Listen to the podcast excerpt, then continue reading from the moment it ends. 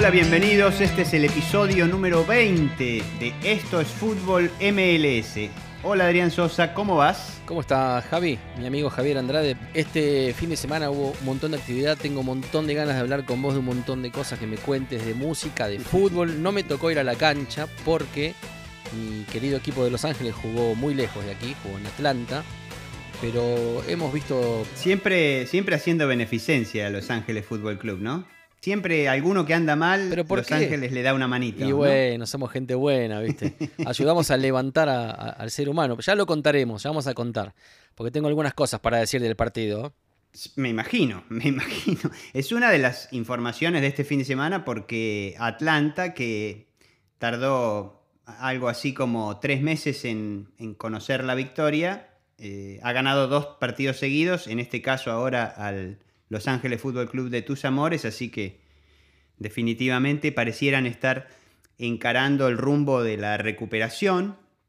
Tienen a un nuevo técnico ya en camino. Pero bueno, no quisiera detenerme tanto específicamente, sino darte unos titulares de este, de este fin de semana, donde convivimos con la Leagues Cup, o sea, la Copa de las Ligas donde se cruzaron equipos de Estados Unidos y de México, que también es una forma de medir las fuerzas futbolísticas, no solo estas copas que acaban de pasar, y también lo que se dio en la semana fue las semifinales de la Conca, la- los partidos de ida de las semifinales de la CONCACAF Champions League. Claro. Eso se juntó entre viernes, sábado y domingo con la fecha 19 de la MLS y en conclusión tenemos como para analizar muchos más partidos de los que cabrían en media hora, así que vamos a tener que ir eligiendo, Adri. Lo que me contás de la Leagues Cup, si querés lo, lo hablamos rapidito. Sí, dale. Pero dale. básicamente, y yo sé lo que me vas a decir, porque conozco y, y pienso muy parecido a vos en ese sentido, pero para mí el problema tiene que ver con que hacía falta este torneo de Leagues Cup. Si pudiéramos eh, establecer paralelos entre lo que es el fútbol europeo o el fútbol sudamericano, eh, en digamos lo que es UEFA con lo que es CONMEBOL, con lo que es CONCACAF, esta Copa de las Ligas la están jugando equipos que no clasificaron para la CONCACAF Champions League, que sería como el equivalente a la eh, competición más importante entre equipos de la zona norte. Está bien, pero el argumento ese es válido, pero si alguien de la MLS me dice eso, yo le digo, bueno, si queremos mirar como espejo las otras ligas del mundo, primero miremos el calendario. No juguemos en julio, agosto, cuando todos descansan, junio, julio, cuando se juegan eliminatorias, cuando se juegan mundiales, cuando se juega. Porque acá se juega un mundial y la MLS sigue jugando, no tiene problema. Entonces, Claro. me parece que hay que corregir esas cosas primero antes de seguir agregando torneos para emular, si se quiere, eh, lo que sucede en, en otras latitudes. No sé, no, no me parece que termina de ser atractiva y me lo vas a contar vos mismo ahora cuando me cuentes lo que pasó con los equipos. Hay que decir que Kansas City, que es el puntero actual de la zona oeste, midió fuerzas contra el equipo de León de México Sí, señor. el día martes y Kansas City, puntero de la zona oeste, se comió un 6 a 1 en su casa versus León. ¿A quién hace quedar bien eso? Está bien, fue una formación distinta. Lo único que te quiero decir es que solo dos jugadores coincidieron entre la formación que presenta Kansas City el día martes para enfrentar a León y la formación que presenta en el fin de semana para ganarle de visita 2 a 0 a Dallas y fortalecer su liderazgo en la zona oeste. El equipo más importante lo puso en el torneo de la MLS. Está bien lo que decís, y yo creo que una vez que llegás a esa instancia y estás ahí, tenés que ir con todo y por supuesto eh, mostrar la jerarquía eh, y, y todo el potencial que tiene eh, el fútbol de Estados Unidos para seguir creciendo. Pero habiendo dicho eso, la verdad es que yo no sé si los equipos están muy de acuerdo en tener que jugar esa liga y si les genera un atractivo. Mira, te pongo un ejemplo. Había una copa antes que no se jugó en el 20 ni en el 21, el 20 por la pandemia, que era la Copa Lamar Hunt. Digamos que era la copa que tal vez ocupaba este lugar, pero que jugaban equipos de otras federaciones, no solo de la MLS. Eh, en esa copa lo bueno es que jugaban muchos equipos, como si dijera, vamos a llamarle de la B o de la C. Entonces generaba el desarrollo regional, equipos chicos, los equipos grandes iban a las ciudades, lo que pasa en una Copa Italia, ¿no? Eh, en esas copas. A mí me parece mucho más atractivo eso y que desarrolla muchísimo más el fútbol de un país ese tipo de copas. Lo que pasa es que, claro, si lo medís con la vara de los empresarios o de los sponsors, obviamente que cualquier equipo mexicano venga a jugar a este país para la copa que se te ocurra, obviamente genera un atractivo comercial.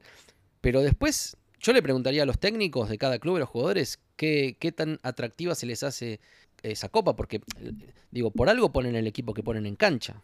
No todos son así, porque ese mismo martes, por suerte, por suerte para la MLS, su representante más fuerte, que es Seattle, tenía que jugar contra Tigres, que es un equipo muy bueno de la Liga Mexicana.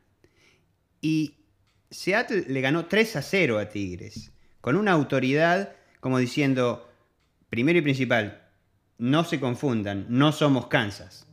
¿No? Le metieron 3 a 0, el penal, primero tiene un penal, que es penal, no le regalaron nada, eh, lo patea Ruiz Díaz y se la pica como para decir... Acá estamos. A lo panel, casi toma. ¿No? Luego, entra Lodeiro.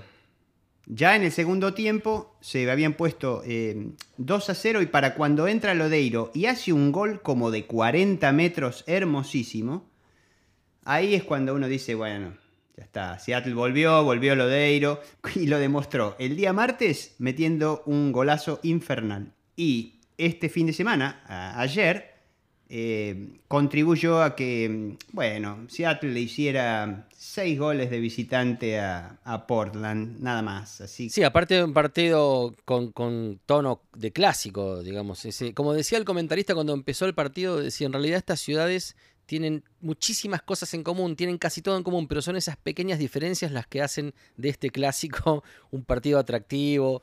Quiero decir, el clima que se viviera de clásico total, Portland versus Seattle, ¿cómo no? y un 6 a 2. Sí, la verdad es que, bueno, eh, duró poco. Ese, clásico duró poco porque, porque, bueno, Sebastián Blanco, el jugador argentino, convirtió para Portland el empate parcial en el 1 a 1 y fue una gran noticia porque Blanco, que es el número 10 de Portland, no jugaba desde de titular desde septiembre del 2020, cuando se rompió el ligamento cruzado, precisamente frente a Seattle. Así que al menos se sacó un poquito de bronca metiendo el 1 a 1. Gran jugador. Me dio la sensación, igual que sí, Seattle es más equipo, pero ojo que el partido iba 2 a 2. O sea, iba 1 a 0, 1 a 1, 2 a 1, 2 a 2. O sea, hasta ahí era un partido parejo. Pero bueno, después llegaron esos goles. Eh, hay uno que recuerdo que el quinto gol, que es el gol del colombiano, Medranda. Ah, Jimmy Medranda, sí. Creo que es el gol del año. No, yo ni siquiera dejaría que la gente. Va, a costar superarlo. Sí, no deberían ni votarlo ya. Deberían entregárselo ahora mismo, porque el asunto es así: es un corner desde la derecha, pasado, que se va abriendo hacia afuera, en a la altura del segundo palo, y este jugador Medranda, colombiano que venía del Deportivo Pereira hace ocho años que llegó a la MLS, se paró y la tomó de aire de zurda de volea y la pelota creo que ah, no rompió el travesaño de casualidad. Una velocidad, no, un golazo. Un golazo. Tremendo. Fue un volei, como le dicen acá, un volei, ¿no? La agarró de aire y le hizo un agujero. Así que, eh, bien, Seattle, ¿qué, vamos a decir? un gran representante en esto de la League's Cup y ahí retomo y te digo, el miércoles, New York City, el New York City celeste, que no es el Red Bull, el New York City donde hay varios jugadores sudamericanos, iba ganándole a Pumas en, este, en esta misma Copa de las Ligas, le iba ganando 1 a 0 con gol de Castellano, que también convirtió el fin de semana, hizo dos goles para ganarle a Miami. Pero bueno, New York City le iba ganando a Pumas, Pumas lo empata y van a penales, y el último penal lo falla Maxi Morales, donde se dio una situación bastante similar a la de la definición por penales entre Argentina y Colombia, porque el arquero de Pumas le hizo el tratamiento psicológico de Dibu Martínez a, a los jugadores colombianos y lo logró, ¿no? Maxi Morales se desconcentró y se lo atajó. No lo pateó mal, lo pateó fuerte arriba a la derecha, pero el arquero fue a ese palo y se lo, se lo agarró muy bien. Lo cierto es que por ese penal eh, el que sigue adelante es Pumas.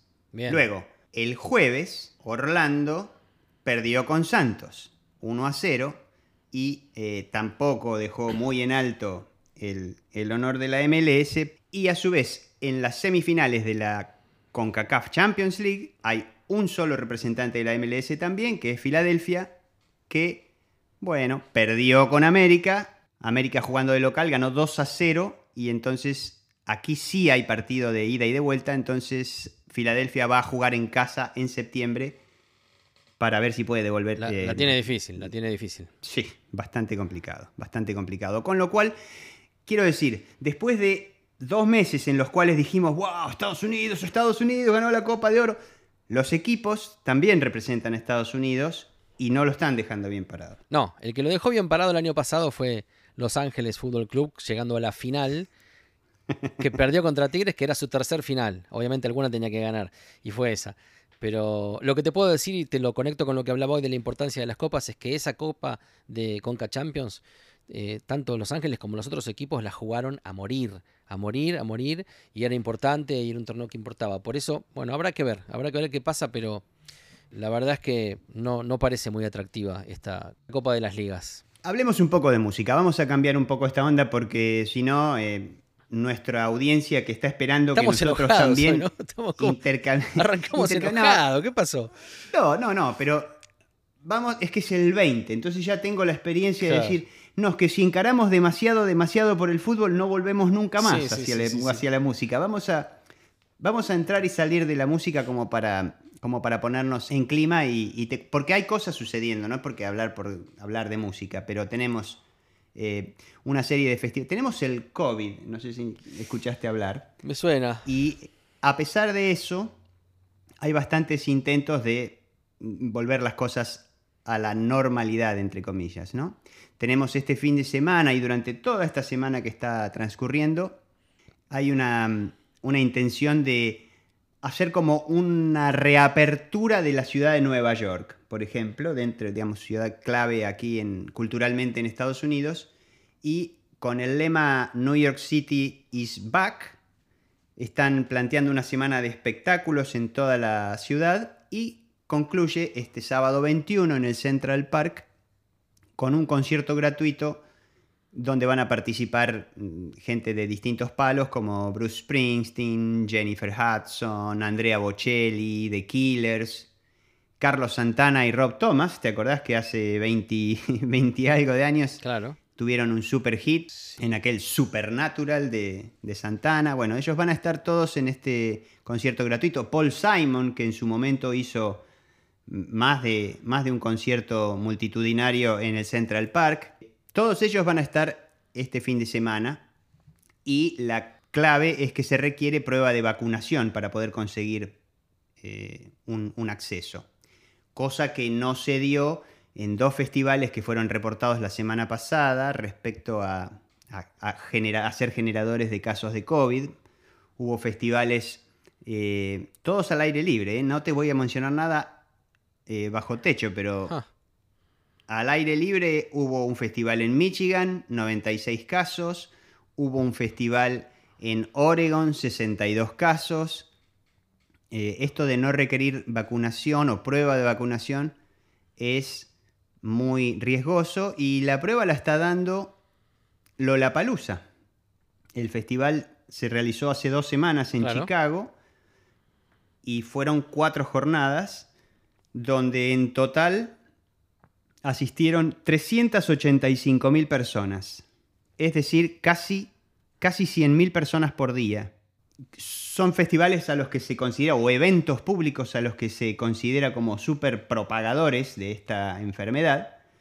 Y al cabo de dos semanas de análisis y de seguir este caso, solo se han reportado 203 casos de un total de 385.000 asistentes.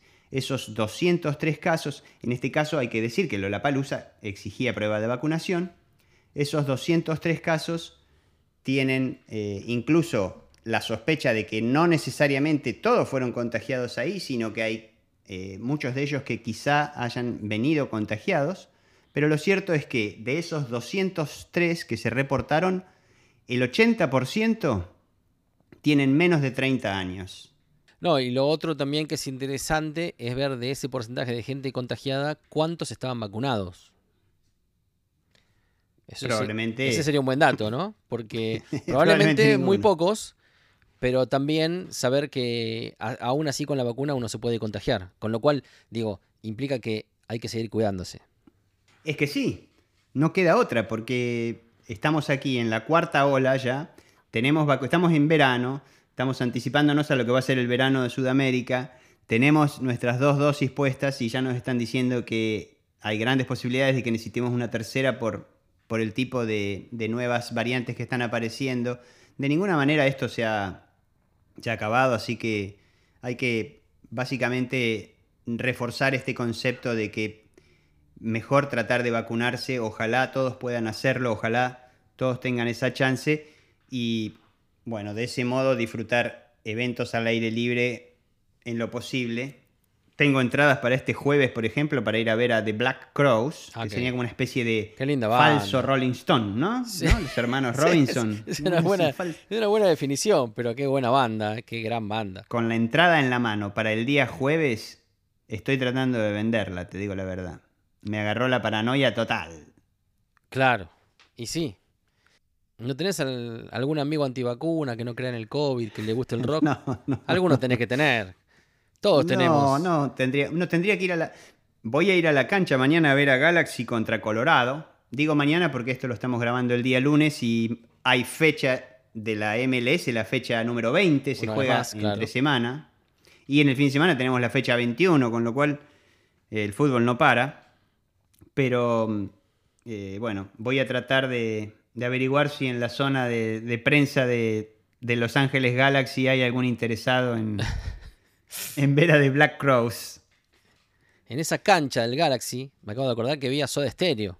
Efectivamente. Gran concierto, uno de los últimos conciertos. Y, me acuerdo, hace unos días estaba viendo ahí esos, esos minutitos que uno le dedica al día a ver cosas en Instagram. Y vi que hablaba Cerati de fútbol cosa que se vio pocas veces. Y decía dos cositas, le preguntaban de... En realidad le preguntaban si él era futbolero y él decía, me gusta el fútbol, pero no soy muy futbolero. Y decía que era de Racing, que su equipo era Racing. Y, y era curioso porque en la entrevista estaba Vicentico y Cerati juntos. Otra cosa que no se vio mucho, los dos juntos hablando en una entrevista. Con Antonio, con Antonio Viravent era.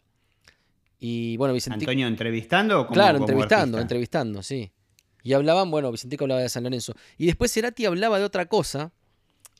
Le preguntaban por Maradona. ¿Viste? Y él decía, eh, le preguntaban algo así como, como si él estaba al tanto de Maradona. decía, es imposible no estar al tanto de Maradona, porque Maradona todos los días pasa algo con Maradona en Argentina. Entonces uno tiene que estar sí o sí al tanto de, Diego. era gracioso verlo, verlo hablar de, fútbol. Sí, y, no creo que fuera tan desapasionado como decía ser, pero era curioso que, fuera de Racing, ¿no? O sea, de todos los equipos. Eh, para quien, para la audiencia que no es argentina, Racing es el primer campeón internacional de la Argentina, pero la verdad es que no es un equipo con muchos hinchas. Pero él hablaba del sufrimiento también, ¿eh? Hablaba de eso, decía así, que sufrió más de lo, de lo que festejó con Racing. igual es un equipo que Racing que, que sí estuvo ligado a, algunos íconos, o te diría, qué sé yo, la política, por ejemplo. Se sabe que Perón y que todo el peronismo es racinguista. Y, ah, sí. Claro, y, varios, varios otros. Bueno, Z también es de Racing, ¿sabes? Z y, ah, Gustavo, los dos son de Racing. No, una cosa, eso sí que es una curiosidad. Esa no la sabía, porque a Cerati, sin haber visto eso que mencionás, eh, me acuerdo haber, fuera de, fuera de una entrevista, haberle, haber hablado de fútbol con él y haberle preguntado precisamente y que me dijera Racing y, la sorpresa que me causó. Sí. Ahora, lo que quisiera enganchar con esto que decís de Cerati hablando de Maradona, nada menos, acabo de ver a Maradona en, en un video, estaba Chrissy Hine tocando una de las canciones de The Pretenders más conocidas para la BBC en septiembre del 2020, y ahí anda dando vueltas el video, me lo compartió mi amigo Guillermo Pintos, y me dice, presta atención a la camiseta que tiene puesta, porque está al aire libre en un set para la BBC, ella acompañada por un guitarra acústica y un pianista, y tiene un, un saco puesto y sobre una, una, camiseta con la cara de Maradona en primer plano. Chrissy Hind te estoy hablando, ¿eh? Sí, la sí, cantante claro, de de Pretenders. Pretenders, claro. Cara de Maradona con su gorra eh, de esas revolucionarias, ese tipo, esa foto famosa de Maradona con el habano y la gorra cubana, digamos. Y es, es básicamente una, una cosa muy llamativa. Y si queremos hacer una especie de pedaleo circular y dar una vuelta y volver a la MLS, si querés, te cuento el artículo que, que reveló un periodista del diario Clarín, que es muy amigo mío, que se llama Oscar Barnade, que el- la semana pasada res- rescató un, un artículo de mayo de 1981, cuando Maradona era un flamante jugador de Boca, Claro. el torneo que, que eh, el único torneo que ganó con Boca en 1981, y en, ese, en esa entrevista que Oscar rescata, Maradona contaba en mayo del 81 todo lo que le gustaba a Estados Unidos, a quien llamaba, después de la Argentina, el mejor país del mundo. El mundo de las contradicciones, ¿no? El mundo de 1900, el- Maradona de 1981. Lo Claro. cierto es que él decía que tenía la ilusión de, después de ganar el Mundial de España, 82, Ah, mirá. venir a Estados Unidos, a la liga, y enseñarle a los chicos norteamericanos lo que, lo que no sabían de este deporte tan hermoso. E incluso se animaba a elegir eh, ciudad donde vivir y todo. O sea, era un Maradona auténtico y diciendo, diciendo, por ejemplo, con mi novia, Claudia, hemos pensado en que podríamos vivir en Beverly Hills, decía Maradona de bueno. 1981. Qué loco, ¿no? Tremendo. Me gustaría seguir el ejemplo que dejaron Pelé y Beckenbauer, decía Diego. Bueno, no se dio, ¿no es cierto? No se dio. Pasaron algunas cosas entre aquel mayo de 1981 y el año 2020 en que se nos va. Pero lo cierto es que nunca sucedió, nunca vino a jugar aquí a la MLS. Y el último recuerdo que tenemos de él es cuando se va en el 94 de la mano de esa famosa enfermera. El sueño de Maradona de evangelizar esta MLS no se pudo dar, pero ¿quién te dice que el de Messi? Yo creo que el de Messi es sí mucho más cercano y posible que ese sueño de Maradona de estar por aquí, no sé si en Los Ángeles, probablemente en Miami, pero es, es- es muy probable, lo veo, lo veo en un... Y en Miami, porque bueno, aquí, ¿eh? porque en Miami, como me decía un, un empresario muy cercano al club un día en una charla, y los jugadores este, quieren venir a jugar a Miami porque las mujeres quieren ir a la playa, hacer shopping, les gusta. Entonces las mujeres los convencen, las esposas, ¿no? Entonces, claro, este, pero por ese lado puede ser, pero futbolísticamente hablando, que no vaya a Miami. Por favor. No, tendría que venir a un equipo un poco más fuerte, salvo que Miami, no sé, tenga un, no sé, una apertura especial a nivel económico y le dejen contratar jugadores como para armar un equipo nuevo, porque bueno, está difícil para Miami. La cosa no está tan difícil para Atlanta, que estaban los dos en la lona de esa misma zona.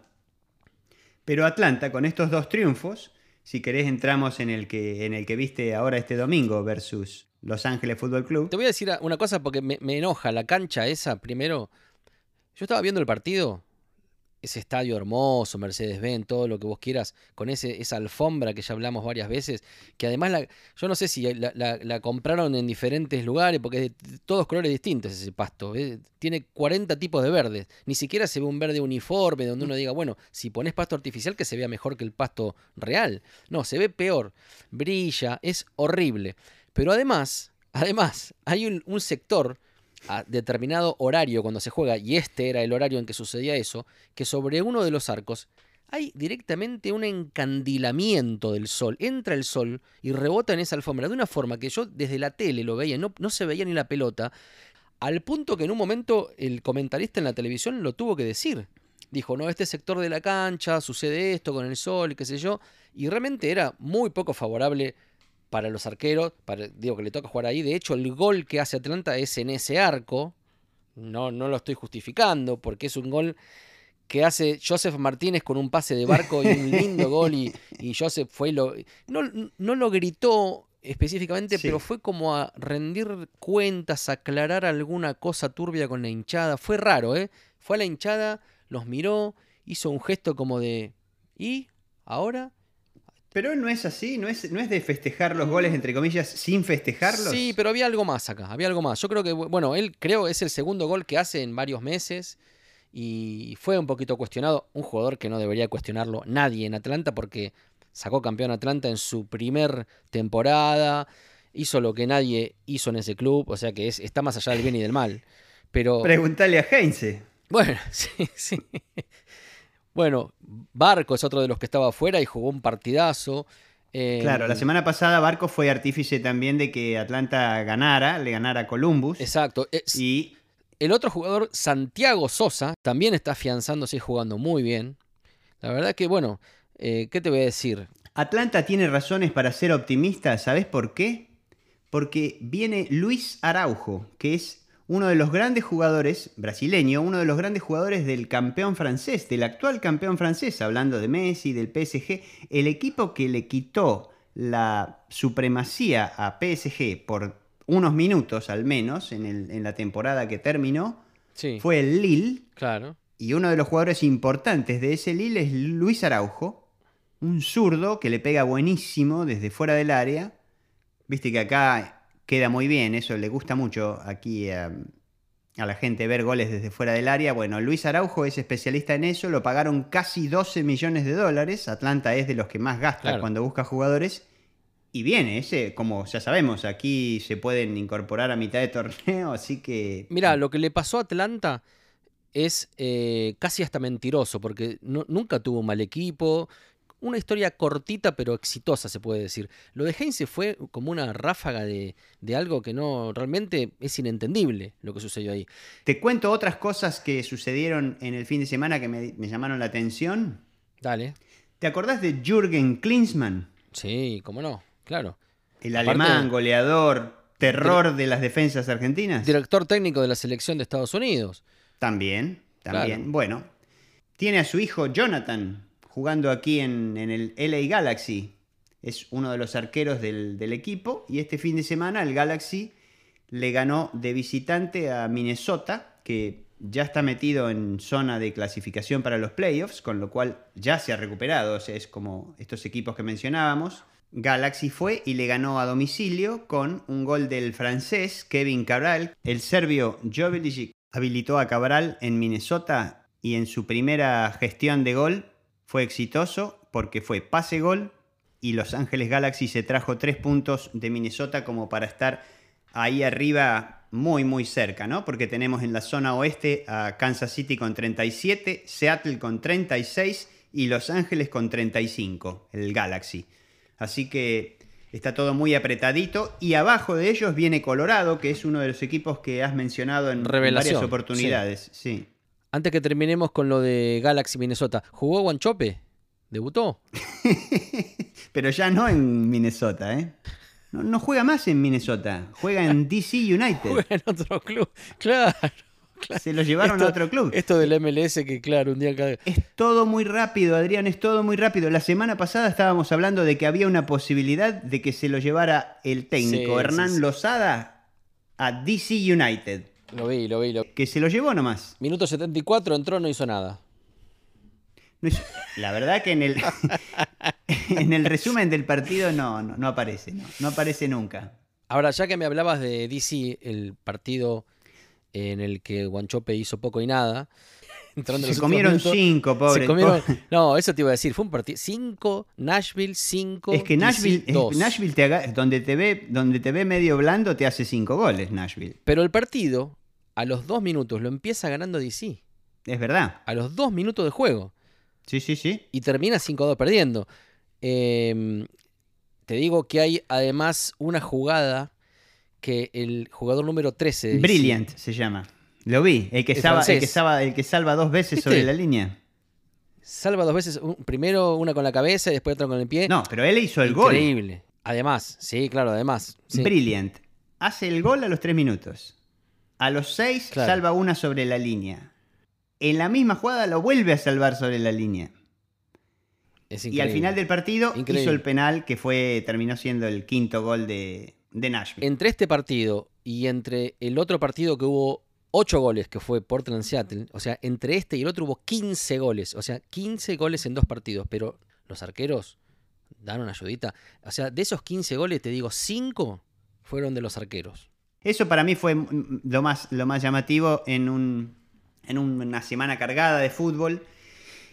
Y por el otro lado, no sé si tenemos forma de hacer una transición a despedirnos de tanta gente del rock argentino que nos ha ido dejando en estos, en estos meses que llevamos transcurridos de este triste 2021, pero lo cierto es que hay muchos músicos que nos están dejando y es, un, es una cosa muy dolorosa. Este fin de semana fue el cantante de Los Violadores, Pil, eh, también de la banda Pilsen, a quien se los llamaba Piltrafa, ¿no? porque le pusieron ese seudónimo en algún momento al principio, pero una banda muy, muy, muy importante para, para el rock argentino, para el desarrollo del rock argentino con cosas para decir y también para Latinoamérica porque hacer música contestataria y punk nunca fue fácil en ninguna circunstancia y bueno, con, gobiernos militares era todavía más complicado y esa banda, Los Violadores, eh, hizo historia justamente por,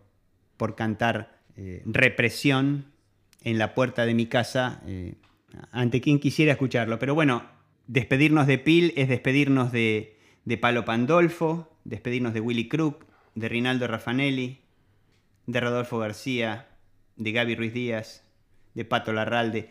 Hay un montón de nombres, la verdad, que, nos han llenado de tristeza porque son gente joven, artistas muy importantes, todos han tenido una, una obra que, nos ha hecho importantes en, el continente y, bueno, despedirlos nunca, nunca es fácil y cuando se dan así uno atrás de otro es como que decimos, queremos decir basta, ¿no? Es uno tras de otro. Y lo de Pil, aparte, bueno, él vivía en Perú hacía ya 24 años. Era el lugar donde los violadores se había hecho grande y fuerte. Me acuerdo de haber estado con bajo fondo de gira y salir al balcón del hotel en un quinto, sexto, séptimo piso y que uno de los compañeros míos eh, me diga, ahí enfrente, cruzando la calle, se veía como un mercado y arriba tenía un cartel que decía Mercado Indio. Y me dice, ¿ves eso? De ahí sacaron el disco el nombre para el disco Los Violadores de este mercado. Y lo fuimos a recorrer, era un lugar increíble, lleno de artesanías, de cosas, y bueno, estaba muy impregnado él en Perú, en, la gente, sus canciones. Eh, eso fue más hacia el tercer disco de ellos, que fue fuera de sector y hacia adelante. Pero el primer disco de Los Violadores, si vos vas a mi casa acá en Los Ángeles, vas a encontrar unos pocos vinilos, no CDs, vinilos que yo me traje de Argentina. Y el primer disco de Los Violadores, que editó Umbral Records, es uno de los discos que me traje si no me falla la memoria, producido por Michel Peyronel, ese disco eh, de Riff. Un disco que fue fundamental para el punk rock de la Argentina. Es el ABC del punk. Eh, tiene todos los condimentos y además las canciones están buenísimas. Además, en el momento y en el contexto donde sale. Eran años recontra jodidos para hacer esa música. Terminaban presos todas las noches. Eh, ellos junto a otras bandas del momento, algunas un poquitito más grandes de edad, como Virus, bueno, pero estaban los RH, había en la escena punk, bueno, los Baraja, eh, los Laxantes, eh, inclusive todos tus muertos empezaban también en ese momento. Eh, momento increíble de, lo que fue la música, el origen del, New Wave y del punk en Argentina. Así que Pil, para mí, un referente absoluto. Tal cual. Hay una foto muy, muy linda que, ha circulado ya hace muchos años, que están los hermanos Moura de Virus y Piltrafa y Estuca de, violadores al lado de un cartel en la época de, la Guerra de Malvinas, en 1982, cuando Virus representaba a la música pop moderna, digamos, diferente a lo que se escuchaba en, esa época, y, y, los violadores eran aún ya más complicados todavía de marketear porque por ese nombre, por la actitud, por lo que decían, por cantar represión, en fin, eran invendibles. Imagínate ser. Pero tenía mucho que ver en ese momento, vos sabés que eh, yo era muy chiquito, pero los iba a ver y tocaban juntos los violadores, virus, soda. Yo he ido al Marabú, al viejo Marabú, a ver cosméticos, virus, los violadores, soda, RH, todas estas bandas, eran todas hermanas, la sobrecarga, eh, eran, venían todas del mismo lugar, si bien musicalmente uno era más pop, más new wave, más mirando hacia The Police y otros miraban más hacia The Clash o a los Sex Pistols, pero era toda una generación que estaba revolucionando el rock en Argentina que venía de los cantautores.